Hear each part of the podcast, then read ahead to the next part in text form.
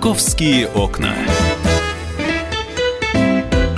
Друзья, прямой эфир программы «Московские окна». Здравствуйте, это радио «Комсомольская правда». Здесь Анастасия Варданян. Добрый день, Михаил Антонов. И нашумевшая история о гибели москвички, которая э, в... 36-летняя да. Людмила Соколова, ну, она всех нас просто шокировала своим поступком. Буквально несколько дней назад в Бабушкинском районе Москвы а, женщина выпала из окна с двумя маленькими детьми. Каким-то совершенно чудом остался жив четырехлетний старший ребенок, двухлетняя девочка девочка и сама Людмила погибли на месте трагедии. Э, квартира заперта изнутри, в квартире никого не было. Она проводила мужа на работу, э, написала э, предсмертную записку. Да, и, Миша, я могу зачитать. Текст записки, конечно, шокирующий. Пожалуйста, не сажайте Виталика в тюрьму. Он прекрасный человек, он очень добрый, ничего не знал. Прости меня, а, но нет мне прощения. Солнце, ты ни в чем не виноват. Причем, если посмотреть, как написана эта записка, каким почерком, но как, как вы себе представляете записку? Записка – это строчка за строчкой, идут ровно. Здесь как раз э, видно, что душевное состояние ну, было, видимо, нестабильным у человека, потому что сначала одна фраза, потом по кругу написана фактически другая, другая. фраза, дописка, третья фраза. То есть то ли проходило какое-то время между тем, как еще она... Еще стихи были, Миша, еще стихи, посвященные загробной жизни, тоже обнаружены в квартире, и, скорее всего, авторство принадлежит самой Людмиле. При этом с виду семья абсолютно благополучная. Ой, не скажи, потому что там были свидетельские показания, что да, вроде бы внешних проявлений чего-то такого особенного, из ряда вон выходящего не было. Но когда начинали э, уже общаться с близкими друзьями, когда а, общались с родственниками, а, вдруг выяснялось, что в этой семье все было крайне и крайне непросто. Вот об этом мы сегодня будем говорить. И появился термин, который начал фигурировать в средствах массовой информации, термин – послеродовая депрессия. У нас а, в гостях автор книги «Не просто устала. Как распознать и преодолеть послеродовую депрессию» Ксения Красильникова. Ксения, здравствуйте. Здравствуйте. Добрый день. Здравствуйте. Ну, вот э, эта история. А, все признаки послеродовой депрессии на лицо или, или фактов очень мало, чтобы делать какие-то выводы? Совершенно верно. Фактов очень мало, чтобы делать выводы. Мы можем э, только что-то предполагать. И если нужно назвать какие-то статистические данные, то первое, что мне приходит в голову, это такие два факта. А, что, например, в англоязычных странах а, наиболее частая причина смерти молодых матерей – это самоубийство, а второй факт известный, и его легко найти в данных э, Всемирной организации здравоохранения, это то, что э, депрессивное состояние увеличивает риск суицида в 20 раз. Я сейчас, если позволите, пример из жизни приведу совершенно другой. Ну, у, у меня медицинское образование, и какое-то время э, у меня были моменты, когда я работал э, в гинекологическом отделении, где в том числе и рожали. Вот, да? вот уж удивил. Да, я просто видел возникновение наоборот, даже не после. Я не, я не сталкивался с проявлением послеродовых депрессий. Но я видел момент возникновения... Э, Эйфории? И, нет, инстинкта материнства. То есть, когда женщина, находясь уже вот на финальной стадии, когда ей рожать, она говорила, я откажусь от ребенка, все, я не хочу его. Я, и, и, а потом ей приносили на первое кормление, и я видел, как ломалась вот псих, как совершенно другая психика человека, и она уже не хочет свою кровиночку, своего новорожденного ребенка отдавать. Вот обратную реакцию я видел. А вот ну, то... вы разрешите мне откликнуться, да, конечно, да, прокомментировать? Конечно. Ну, во-первых, на, э, научно известный факт, что у человека нет инстинктов, и материнского инстинкта тоже не существует. Я это так называю, хорошо. Вот. Э, что касается вот конкретно такой ситуации, которую вы наблюдали, мне кажется, здесь много разных факторов может быть. Э, но дело в том, что про послеродовую депрессию можно знать, что она возникает не всегда в момент, когда случились роды. Э, часто у нее бывает эффект, который э, проявляется позже и даже временами прямо сильно позже. В через этой несколько истории 9 месяцев. месяцев ребенку. То есть это не какой-то пограничный Это не значит, что... Ну, если мы сейчас исходим из предположения, что действительно то состояние, которое девушку толкнуло на этот шаг, было связано с ее ментальными нарушениями, э, здесь, ну, как, это не значит, что она не болела до этого. Это не значит, что она не заболела раньше. Но, с другой стороны, в принципе, это могло в теории проявиться и сейчас. Есть какие-то приметы, которые могут вот натолкнуть на мысль о том, что с человеком все не в порядке, что это как раз признаки после родовой депрессии? Конечно. Здесь важно, чтобы в первую очередь сам человек внимательно к себе относился э, в такие минуты, что, в общем, с нашими, мне кажется, матерями происходит нечасто, потому что существует э, некая такая приоритизация э, Э, и распространенная мысль о том, что важен только ребенок. Э, моя позиция отличается существенно. Я считаю, что мать гораздо важнее, потому что благополучие ребенка напрямую от благополучия матери зависит. И, ну, как бы женщинам важно относиться к себе бережно и важно обращать на себя внимание. Также это важно делать близким. Если вы э, хотите узнать, какие могут быть признаки, ну, то есть как бы здесь важно понимать, что э, сам человек, переживающий депрессивное состояние или другие ментальные нарушения, это видит одним образом и чувствует, а его окружение это видит иначе. А, ну, из, из того, на что нужно реагировать незамедлительно, а, нарушение сна и аппетита, причем они бывают как в одну, так и в другую сторону, это заметно всем, и со стороны в том числе. А, подавленное настроение, неспособность э, получать радость от того, что раньше радость приносила, это довольно все заметно хорошо со стороны. Неспособность отдохнуть, даже если возможность отдыха появляется, человек спит, но не просыпается отдохнувшим. Э, и очень-очень большое количество разных э, симптомов, которые касаются, ну, назовем это эмоционального состояния, то есть ну, грусть, тоска, подавленность, желание плакать. Ну, то есть если женщина много плачет, это тревожно, это, это уже основание для того, чтобы начать с ней разговаривать и, возможно, а, в перспективе обращаться за помощью. Это тревога, а, это такие так называемые контрастные мысли. Контрастные мысли а, – это когда от, мать… От ярко-светлых до самых мрачных, правильно? Нет. Контрастные мысли – это когда мать боится, что с ее ребенком что-то случится, или, или, бо... такая, да? или боится, что она с ним... Нет, это не гиперопека. Или она боится, что она с ним что-то сделает. Это вот хорошо... Э... Ну, просто мало кто в этом признается, но это э, часто существует. Например, женщина идет по лестнице, и у нее э, навязчивое представление о том, что она сейчас уронит ребенка. Или у нее навязчивое представление, что она сейчас бросит ребенка. Это не значит, что она при этом бросит ребенка, но у нее э, мучающая ее об этом мысль в голове. Откуда это все берется, Ксюша? Ну, факторов риска развития ментальных нарушений после родов довольно много. А, если у женщины есть предыдущая история расстройств, настроения расстройств психики, это весомый фактор риска. Если это есть у ее близких в анамнезе, это весомый фактор риска. То есть генетический фактор?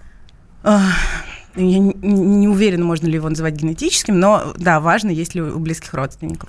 А, если она а, испытывала симптомы депрессии во время беременности, что тоже бывает часто, но о пренатальной депрессии говорят и знают еще меньше, чем о послеродовой, а, то велика вероятность, что пренатальная депрессия перейдет в послеродовую.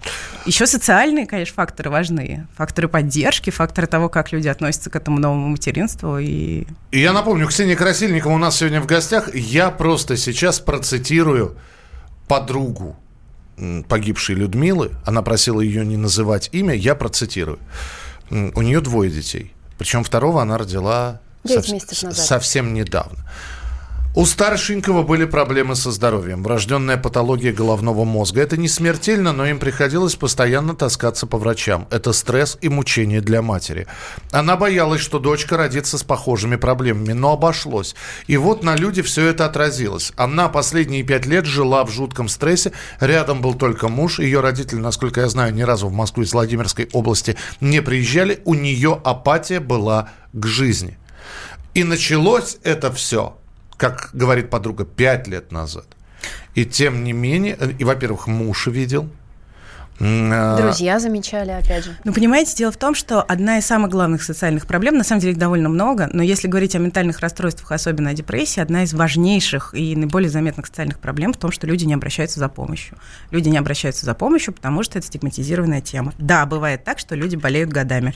Хорошо, если э, депрессия самостоятельно уйдет в ремиссию. Такое, в принципе, может быть. Они говорят, а, они оправдывают это чем? Мы сами справимся. Это, это в смысле, не та проблема. что значит оправдывают? Почему, Я... не, почему не обращаются врачу? к врачам? Просто. Э, ну, почему? Потому что это стигматизированная тема, потому что э, депрессия – это стыдно, депрессия не существует. Пойди отдохни, пойди поработай. Бабки в поле рожали. Огромное количество, типа, посмотри на своего чудесного ребенка. Огромное количество стыдящих аргументов, которые сыпятся на женщину со всех сторон. Потом, как всегда, не, когда это куча всяких дел. Конечно, это тоже очень важно. Важно же, как бы, ну, насколько у нее вообще был шанс обратить на себя внимание. Там у Слушай, нее или у а любого другого человека, который с этим столкнулся. Ну вот э, как э, вот к этой ситуации, вот мы, это же не первый случай, когда женщины выходят в окно не самостоятельно, не, не одна, а именно с детьми. Не первый. И вы знаете, что это, это не про- первый Это случай. происходит сплошь и рядом, просто сейчас это произошло близко в Москве. Э... Поэтому более громко мы об этом говорим. Да, ну у всех возникает вопрос, при чем здесь дети? Um... Ой, ну это, это не очень простой за, вопрос. за 30 секунд. А, ну, смотрите, важно понимать, что бывает еще состояние послеродового психоза. Это другое расстройство, но оно тоже ментальное нарушение после родов. А, и в этом состоянии у женщины могут быть бред, галлюцинации и все прочее. А, и в этом состоянии велики риски так называемого расширенного суицида, что, в общем-то, и произошло. Или филицида, так называемое убийство ребенка. Потому что женщина стремится в этот момент своего ребенка обезопасить от этого страшного и ужасного мира. То есть она думала, что она спасает вот таким образом своих детей. Я не могу ничего насчет нее ну, утверждать. Но в теории, возможно, Такое что бывает. женщины так думают. Продолжим разговор. Э, Ксения Красильникова, автор книги «Не просто устала. Как распознать и преодолеть послеродовую депрессию». Анастасия Варданян. И Михаил Антонов. Ваше сообщение 8967 200 ровно 9702. 8967 200 ровно 9702. Продолжение через несколько минут. Оставайтесь с нами. «Московские окна». История в Москве о том, что женщина вышла с двумя детьми в окно. В итоге погибла она и один ребенок. Второй в тяжелом состоянии находится до сих пор в больнице. И вот после родовая ли это депрессия, можно ли было это заметить каким-то образом?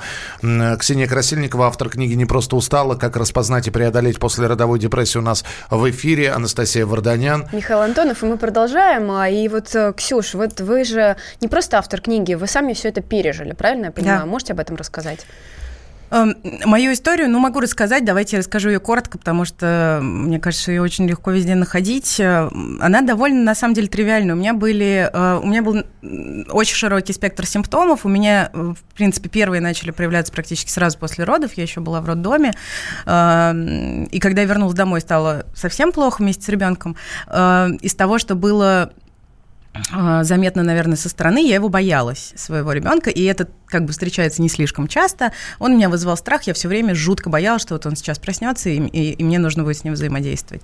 А, ну, помимо этого, у меня было э, безумно подавленное состояние, а, я все время плакала, у меня было ощущение, что жизнь кончена. Это, кстати, вот Эм, отсутствие как, вот хоть какого-то проблеска в будущем, это тоже очень характерная вещь для депрессии, особенно для послеродовой. Когда кажется, что ну, ты действительно надел на себя темные очки, максимально темные, и все, никакого просвета впереди нет. А потом э, все это перешло в то, что... А, ну у меня были еще физические как бы какие-то проявления, у меня горели уши, у меня внутри вот такая была свербящая тревога. Э, э, и все это перешло в то, что я перестала спать и есть и не спала и не ела, ну вот примерно две недели. А, кто вытаскивал, кто помогал вот с этим всем справиться? Кто Меня вытаскивали врачи-психиатры в психиатрическом стационаре, где я провела полгода. А кто из близких все-таки обратил внимание вовремя? Ну, во-первых, я сама на себя обращала внимание много. У меня были какие-то, ну, пусть условные на тот момент, но все же знания. Я знала о том, что такое состояние бывает. Просто вопрос в том, что когда я пыталась гуглить, э, то э, российский сегмент интернета мне очень давал противоречивую и тоже осуждающую информацию. А близкие на меня смотрели. Я, ну, как бы я, у меня такие отношения с моими близкими людьми, и с мужем в том числе, что я могла сказать, что я не люблю ребенка, мне плохо. Uh, ну, э, то, что я не могла сдерживать слезы и рыдания, это было тоже видно невооруженным глазом. Да, естественно, они беспокоились. А когда, собственно, произошло э, краеугольное событие, когда я сказала, что... Вернее, сначала я это отрефлексировала, поняла, что вот я буквально иду за табуреткой, чтобы поставить ее на балкон и перешагнуть. Uh, я поделилась этим с мужем. По-моему, он, а может быть, даже я сама позвонила сестре и маме, ну и, в общем, там мы уже быстро нашли психиатра, и мне предложили госпитализацию. Вот, а дальше уже я полгода лежала, еще потом То до есть полутора... полгода ты не видела своего ребенка? Я его видела, потому что, во-первых, сначала, ну, в общем, я ездила в лечебный отпуск домой, это практикуется в психиатрических стационарах, э, и пыталась с ним постепенно налаживать контакт. Слушай, ну здорово, что ты сейчас открыто об этом говоришь, потому что, ну, не каждый человек, да, вот э, может, э, во-первых, изначально быть открытым для своих близких и свои чувства высказывать, а потом вот сейчас вот почему ты очень, решила Очень жаль, что не каждый может. Да, вот свою жизнь вот ну, именно поч... разговором Ксения об этом. просто несколько раз сказала слово «ментальное», и, э, как говорил один персонаж в фильме «Формула любви», голова предмет темный, исследованию не подлежит.